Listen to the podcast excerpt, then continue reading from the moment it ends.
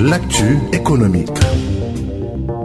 En Chine, les autorités ambitionnent de porter la production de soja à 23 millions de tonnes d'ici 2025, soit 40% de plus que le niveau prévu en 2021-2022. Cette démarche devrait permettre à l'Empire du Milieu de réduire sa vulnérabilité vis-à-vis du marché mondial pour son approvisionnement dans l'oléagineux. En effet, la demande du pays le plus peuplé du monde est actuellement satisfaite à près de 85% par les achats principalement réalisés auprès du Brésil, des États-Unis et de l'Argentine. L'actu du pétrole et du gaz. Dans l'actu du pétrole et du gaz, au Nigeria, le vol de brut a causé près de 2000 milliards de francs CFA de pertes en 2021.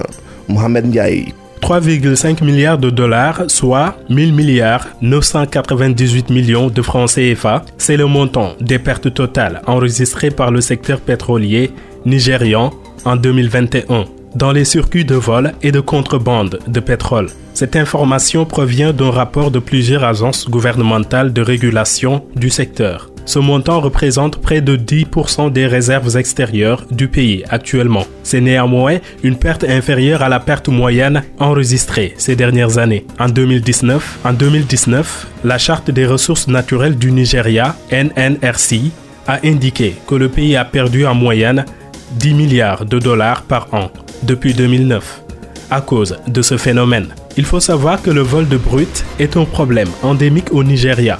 Un rapport récent indiquait également que le Nigeria avait perdu près de 200 millions de barils de brut au cours des 11 premiers mois de l'année 2021.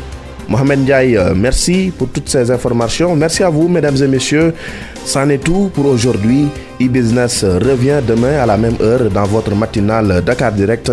Mam Abdou Kassé était à la présentation, à la partie technique, Maxime Sen.